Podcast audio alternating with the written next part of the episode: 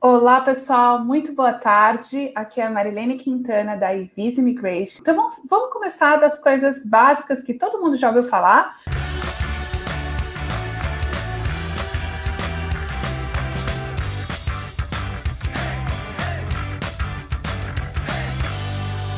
Primeiramente, né, quem está é, planejando entrar no Canadá, né, a gente sabe que a partir de hoje, dia 5 de julho, né, a política de entrada, na verdade, mudou.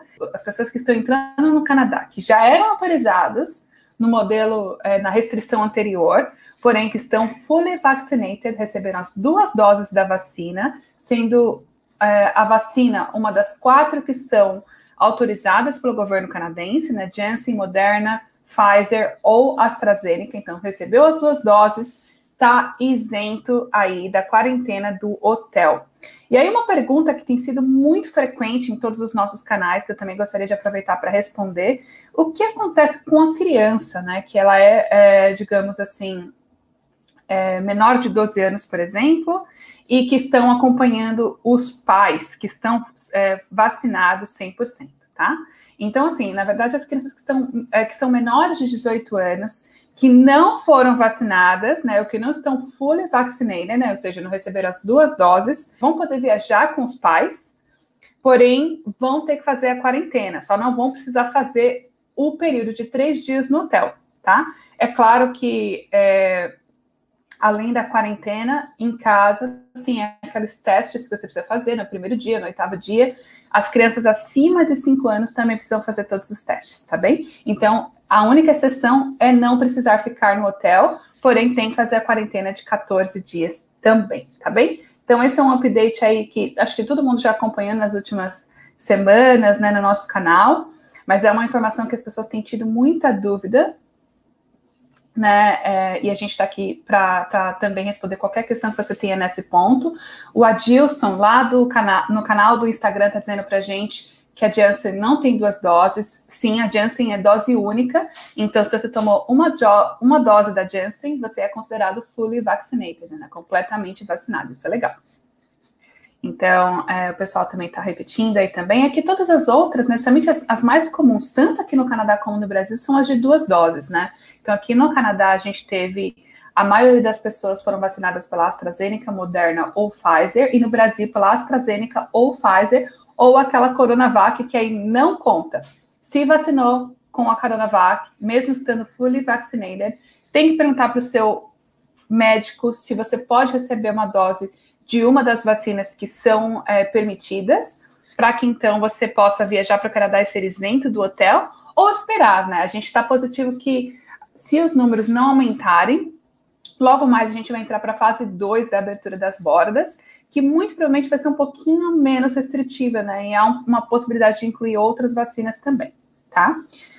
Bom, uh, o, o outro ponto que é super importante dizer também, que é uma informação, inclusive, super, super legal, que a gente estava ansioso para receber e não entendia, para falar a verdade, por que, que o governo segurou tanto essa informação, que é quem tem o copiar aprovado depois de 18 de março não podia entrar no Canadá. Agora pode, né? Então, a partir do dia 5 de julho, hoje, quem está aprovado né, é, tem residência permanente aprovada, mas não podia entrar por conta das, das, restrições de borda, agora podem entrar no Canadá. É claro que muito provavelmente esse documento está expirado e a orientação do governo é que você aguarde que pouco a pouco eles vão entrar em contato com todos que têm o documento expirado para poder é, remitir esse documento e permitir a entrada dessas pessoas. Então agora falta muito pouco. Uma pergunta que o pessoal está fazendo no, no, no Instagram é que se precisa traduzir o certificado de vacinação. Sim, precisa, tá? Então, se você é, tem o um certificado em português, você precisa apresentar a tradução juramentada do certificado de vacinação, aquela carteirinha que você recebe com a data da vacina, com o tipo da vacina, com o lote da vacina que você recebeu. Então, tenha ele traduzido sim, para evitar qualquer problema, tá? Bom, é, aqui no Canadá, a gente tem observado que estão todas as províncias ah, fazendo suas medidas, seu plano de restart.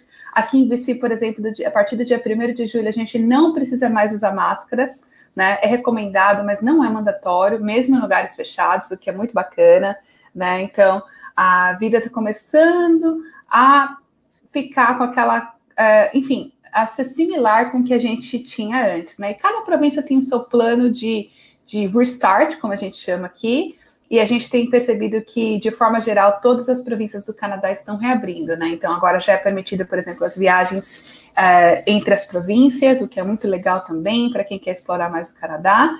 Enfim, tem, tem bastante aí um, digamos assim, otimismo no que a gente vai é, ter pela frente. Os números continuam muito positivos, comprovando a eficiência da vacina. E aí eu também tenho uma novidade bombástica que saiu no dia 30 de junho, que é que o governo, né, os consulados canadenses fora do Canadá, vão retomar as operações, vão retomar o processamento de vistos. Então, mesmo aquelas pessoas que aplicaram e não estavam cobertas pelas, uh, digamos assim, autorizações de entrada no Canadá, não era um serviço essencial, uh, era um, um, processo de visitor. Agora o governo vai voltar a processar essas aplicações. Então, isso é uma notícia maravilhosa. É lógico que o backlog é grande, mas já é realmente um update, o update mais esperado aí do último ano, sem sombra de dúvidas, tá? Bom, é, sobre a parte de imigração, né, a gente tem falado muito que como o governo priorizou muito a imigração para quem está aqui no Canadá, é, ficou muito acessível para quem já estava aqui com Canadian Experience Class, ou, por exemplo, para. Uh, enfim, que estava, por exemplo, é, tinha se graduado aqui e conseguiu entrar na cota do TR2PR Pathway, por exemplo, né? É, e conseguiu aplicar para a imigração. O que, que, acontece com isso, né? Quando as pessoas aplicam para o programa federal, as províncias começam a sentir a necessidade de buscar candidatos para satisfazer a cota que eles têm de imigração de outras formas, né? Então, por exemplo, New Brunswick, no último mês, fez uma feira online de recrutamento, né? Focada aí principalmente em profissionais de tecnologia e motoristas de caminhão, e convidou pessoas que participaram dessa feira para poder aplicar para residência permanente, o que é muito legal. A gente sabe né, que, que New Brunswick está fazendo isso de forma regular, então fique ligado, né? A gente postou aqui no nosso canal é, quando teve essa feira, para vocês ficarem é, informados.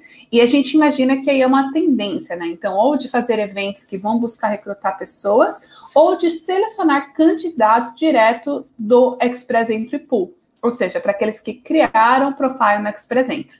New Brunswick faz isso também, seleciona candidatos do profile do Express Entry. A gente já viu isso acontecer com Alberta, a gente vê isso acontecer regularmente, mesmo em tempos de pandemia, né, pela província de Ontário. Então, sem sombra de dúvidas, é sempre uma oportunidade, né? Um risco positivo estar com o profile criado. E a gente aí tem uh, também uh, recente updates do governo de Ontário que fez, uh, que reabriu o programa do In Demand, né? E que também anunciou que muito em breve vai abrir o, o, o Masters e PhD Graduate aqui da província de Ontário. Então, isso é muito legal, são updates bem interessantes, né? Uh, então, Ontário In Demand is open, Masters and PhD Graduates, aí eles colocaram uma nota, vai abrir muito em breve. Então a gente está esperando que seja aí já nos próximos meses. E falando aí de novo de Express Entry, né? Na data de hoje, a gente notou a atualização do Proof of Funds. Então subiu só um pouquinho, né? A quantidade de, de dinheiro que você precisa apresentar de acordo com o tamanho da sua família.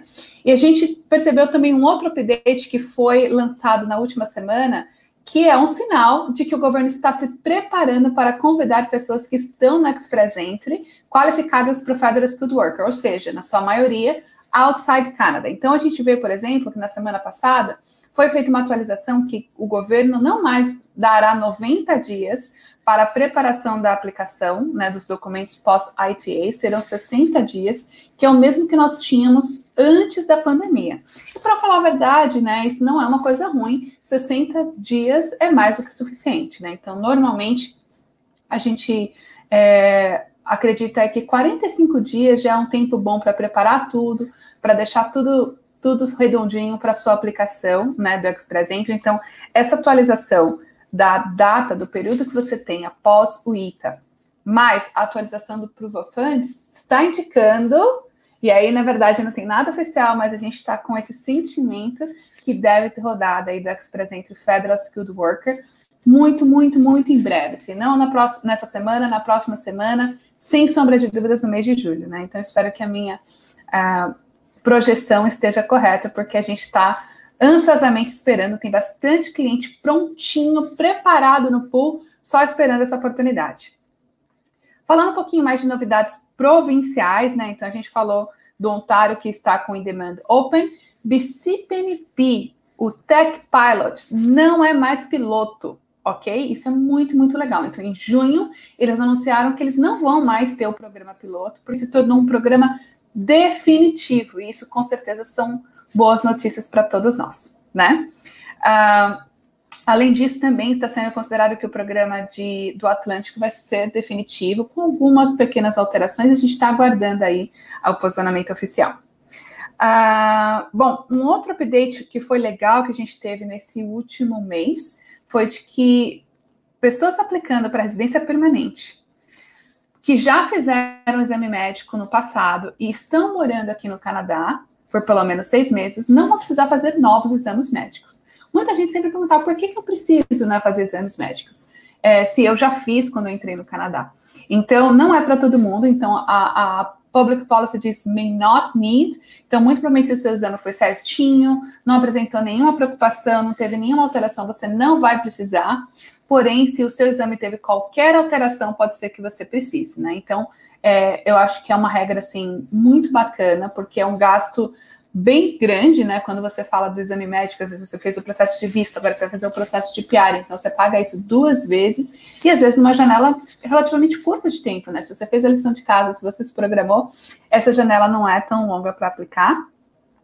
Então, é, enfim, é, uma, é um update que eu espero que não seja só temporary policy, que no futuro se torne definitiva. Neste momento é temporary, ok? Mas é, deve ser definitiva. Uma pergunta aí no Instagram, né? É, essa Proof of Funds é também para quem está solicitando visto de estudante? Não, foi só atualização para o Express Entry Federal Skilled Worker ou Federal uh, Skilled Trade Worker sem Canadian Experience, né, nesse caso.